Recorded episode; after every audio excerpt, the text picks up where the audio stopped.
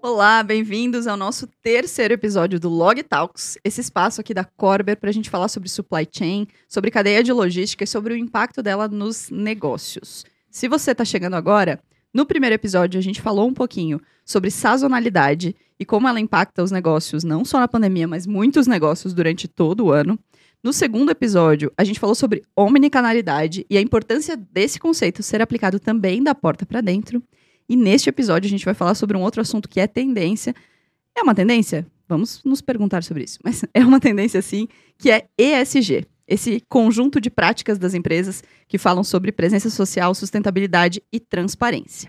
Como nos episódios anteriores, estão comigo aqui Diego Borelli, que é Head de Experiência e Performance para Supply Chain da Bayer Crop Science na América Latina e tem mais de 13 anos de experiência em supply, com passagens por várias áreas estratégicas da operação e Elcio Lenz, que é diretor-presidente para a América Latina da Corber Supply Chain Software e é responsável pelos projetos da cadeia de suprimentos, com uma experiência de mais de 30 anos em logística. Para começar o nosso episódio, eu quero que o Elcio conte um pouco para a gente o que é ESG, dá uma contextualizada aí para quem ainda está um pouco por fora desse conceito, mas com certeza já na prática aplica muitas dessas questões. Claro, bacana realmente é uma, é uma prática e uma tendência ao mesmo tempo, porque nós, o que nós vemos é que, que muitas empresas já têm algumas das práticas que fazem parte, né, dos aspectos que fazem parte da ESG implantadas e estão indo atrás de outras, o, o, que, o que é natural. Né? Sob o ponto de vista mais especificamente de, de supply chain, nós olhamos a ESG sob a ótica da aplicação nela, né? como fazer operações sustentáveis, como respeitar as pessoas que se envolvem no processo logístico, o motorista do caminhão, o operador de um centro de distribuição, né? Como ter práticas de embalagem que sejam sustentáveis, pensar já na logística reversa, desde o desenho do produto, da sua distribuição. Então, há de, transparência, troca de informações, há uma série de, de variáveis que, que são levadas em consideração dentro das operações de supply chain para ajudar a empresa a cumprir com, com essas expectativas que o mundo atual tem de sustentabilidade. Perfeito. Diego, conta um pouco para a gente como a Bayer entende ESG, de que forma ela enxerga essas práticas, o que, que já está em andamento por lá. Legal. É, quando a gente fala de segurança, por exemplo, ou quando a gente fala sobre conformidade, transparência, isso sempre foi um valor e um pilar fundamental para a Bayer. Então, desde a gente falar do processo uh, lá dentro do armazém, do processo é, de inventário, de toda, todo o nosso processo logístico, até as nossas fábricas, uh, ou mesmo eu como um funcionário de escritório, a segurança sempre foi algo, um pilar fundamental e conformidade para tudo que a gente faz dentro do nosso processo. É, mas eu queria dar, dar um destaque aqui para a sustentabilidade, porque é, a Bayer aderiu aos, aos compromissos da ONU sobre sustentabilidade e a gente tem uma meta globalmente de reduzir até 2030 30% das nossas emissões de gases de efeito estufa. É, e isso vocês podem imaginar o quanto impacta e quanto move a organização para um novo capítulo, né? Quando a gente fala de sustentabilidade, que vai desde o processo produtivo até o nosso processo de transportes efetivamente, né? Então, uh, baseado nisso, tem uma série de ações, não só relacionados uh, a Bayer interna internamente, mas uh, à comunidade também, que a Bayer tem, tem fala, feito e, e, executado, e depois a gente pode conversar um pouco mais sobre isso, é, e que a gente tem certeza e também convicção que nós temos uma responsabilidade muito grande como organização de liderar esse movimento.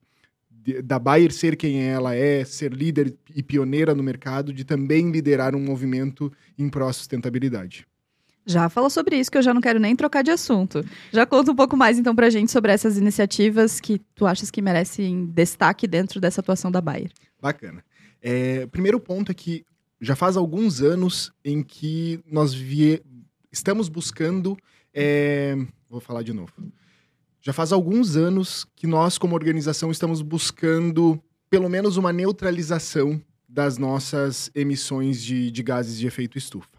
E a gente tem feito isso em parceria com a comunidade, em parceria com os nossos fornecedores, com os nossos parceiros comerciais uh, de forma geral. Então, É, já faz uns 5 ou 6 anos que a gente começou a fazer plantio de árvores nativas em parceria, com, de novo, com comunidade e parceiros, é, para uh, ah, buscar essa neutralização. Já foram mais de 400 mil árvores plantadas, uh, árvores nativas plantadas desde o início do, do, programa, que a gente chama de Revita Bayer.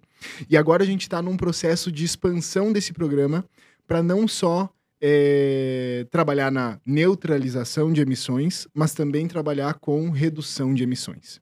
E aí isso, a gente tem um desafio gigantesco sobre isso na, na América Latina e no Brasil não é diferente, é sobre infraestrutura, logística principalmente, que a gente tem atualmente para conseguir fazer esse movimento.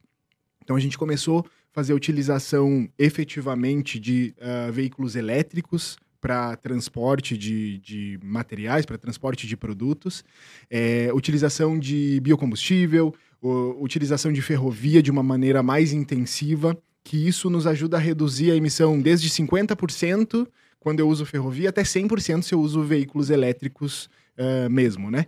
É, mas ainda é um desafio muito grande nesse sentido, porque se a gente olhar e falar de veículos elétricos, por exemplo, a depender da rota em que eu vou fazer, eu não tenho nem onde parar para reabastecer um caminhão, né?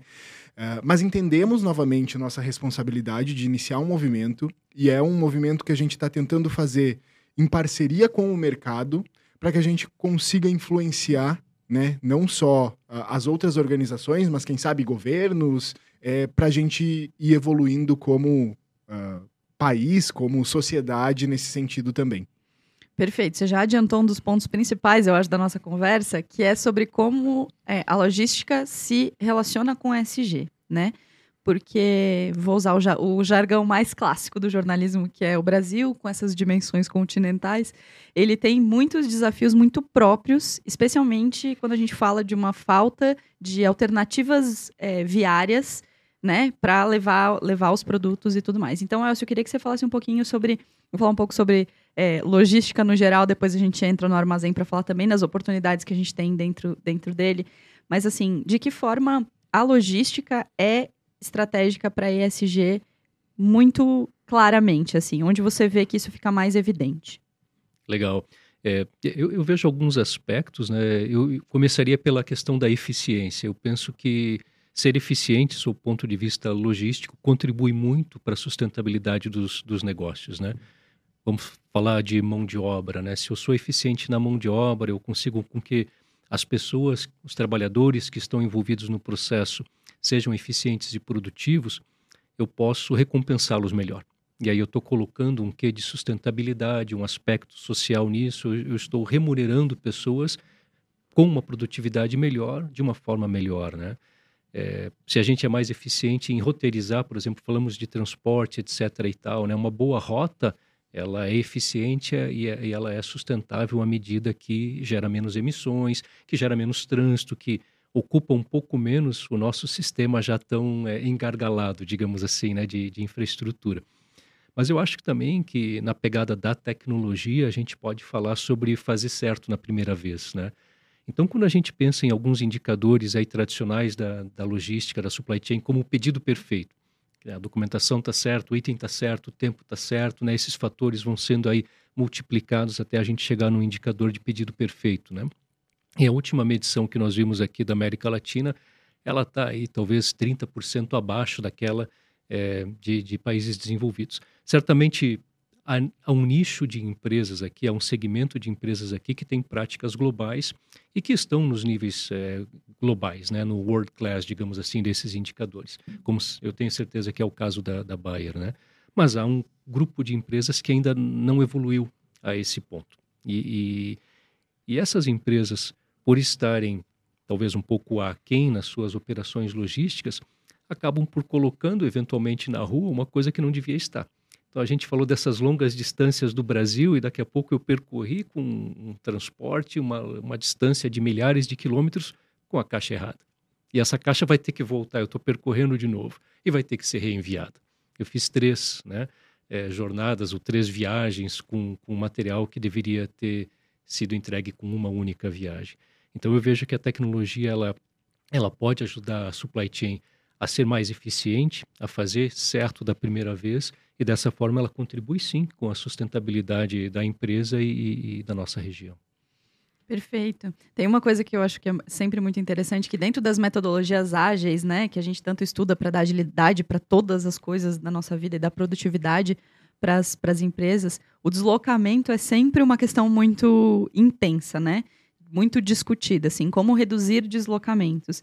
E aí, quando você fala de uma caixa que talvez tenha percorrido um trabalho, um, uma distância que não tinha necessidade, isso é muito evidente, né? O quanto de combustível, o quanto de, de uso de, de combustíveis não renováveis isso pode gerar, especialmente partindo do pressuposto de que no Brasil isso tudo acontece via malha viária. Então, acontece via ca caminhão, enfim, esse tipo de coisa.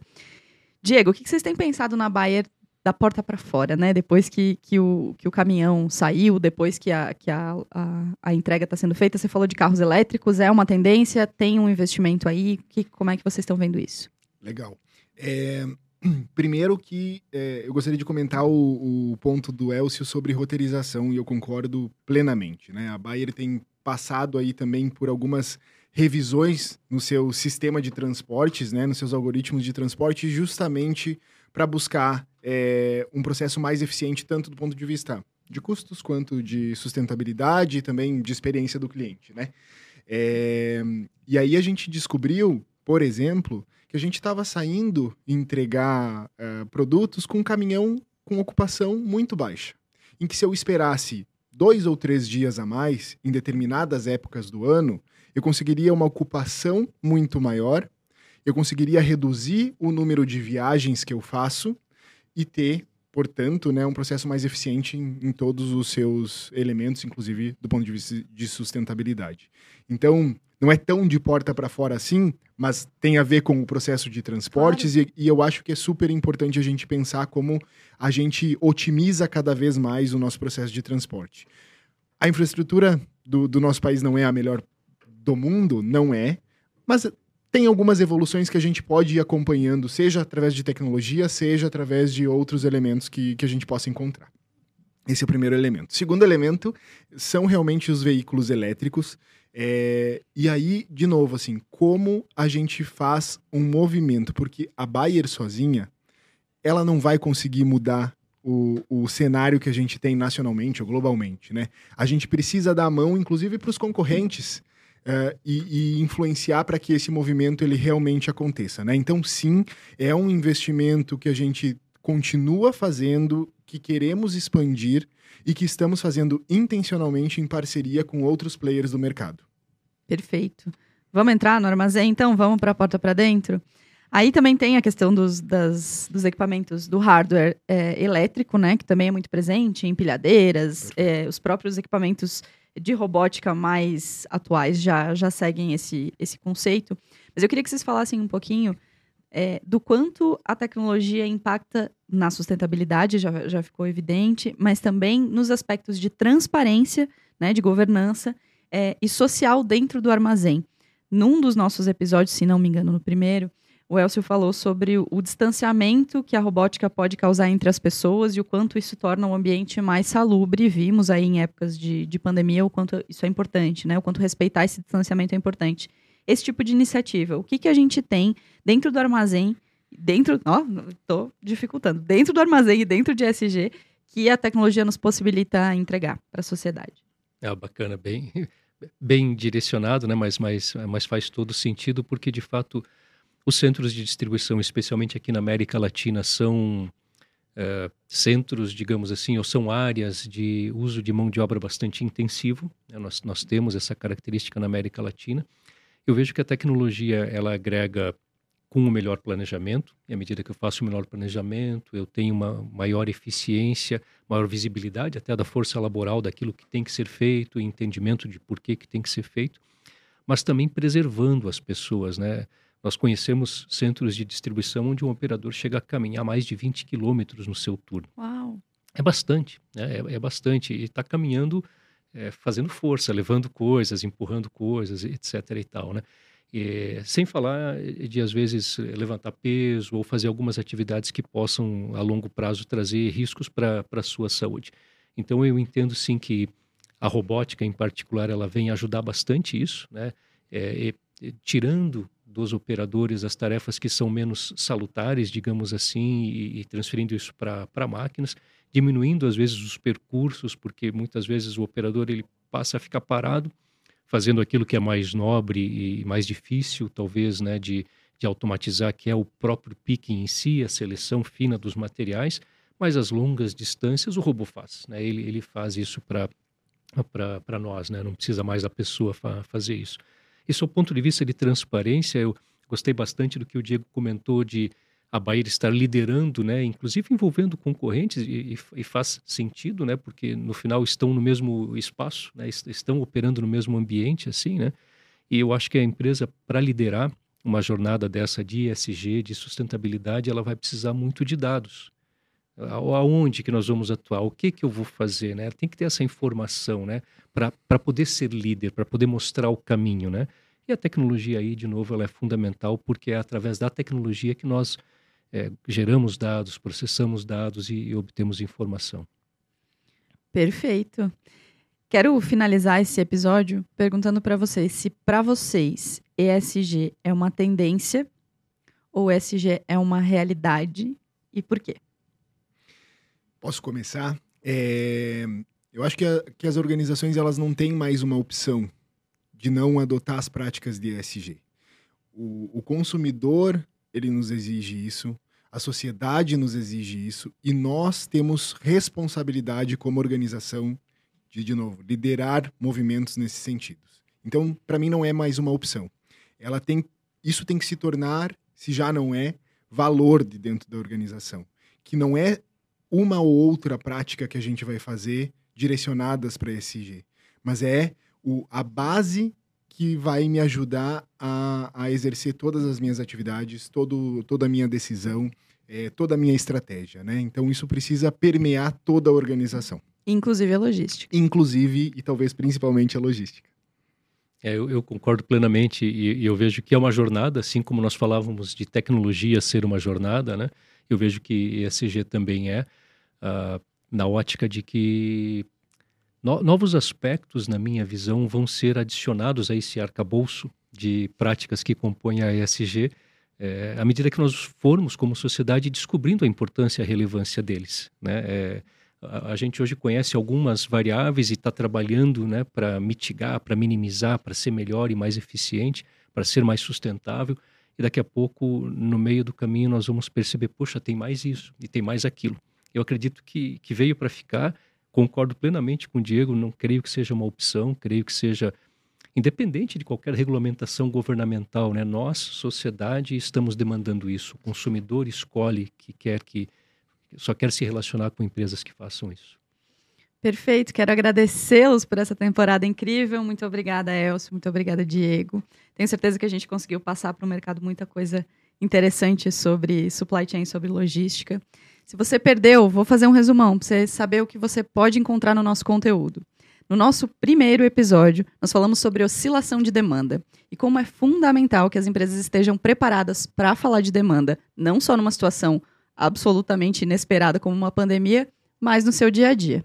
No nosso segundo episódio, a gente falou sobre omnicanalidade, sobre como a gente ter é, muitos canais, a gente vender por vários canais, fora para o nosso cliente sobre como a gente vender para muitos canais para o nosso cliente também impacta no que a gente faz dentro das corporações.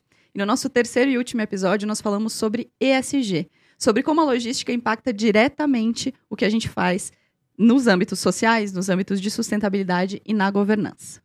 Foi uma temporada e tanto, e como a gente falou aqui várias vezes, foi uma jornada e tanto.